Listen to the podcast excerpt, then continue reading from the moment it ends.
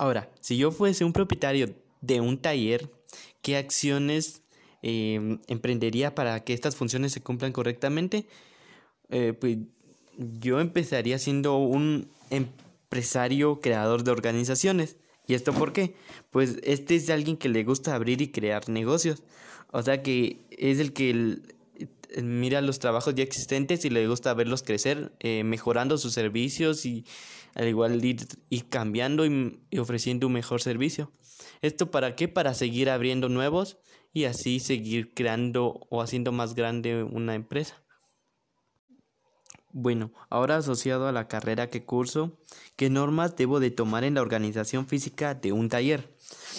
Como yo estudio la carrera de dibujo en construcción, yo diría que todas estas normas físicas de un taller estarían englobadas a mi carrera. Pero si me fuera por las más importantes serían la construcción apropiada. ¿Y por qué la construcción apropiada? Porque, pues porque tendría que controlar los espacios de trabajo para que haya una mejor flexibilidad al igual que un mejor área para trabajar, para así controlar el lugar.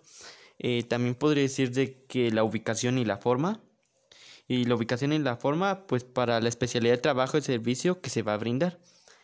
Otra sería las medidas de seguridad.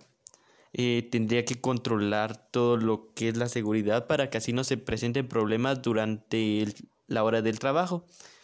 Eh, estas consideraría que serían las más importantes. Están otras como las dimensiones de un taller, pues porque todas estas normas son importantes, así que hay que seguirlas. Pero englobado a mi carrera que, a la carrera que curso, diría que estas serían las más importantes.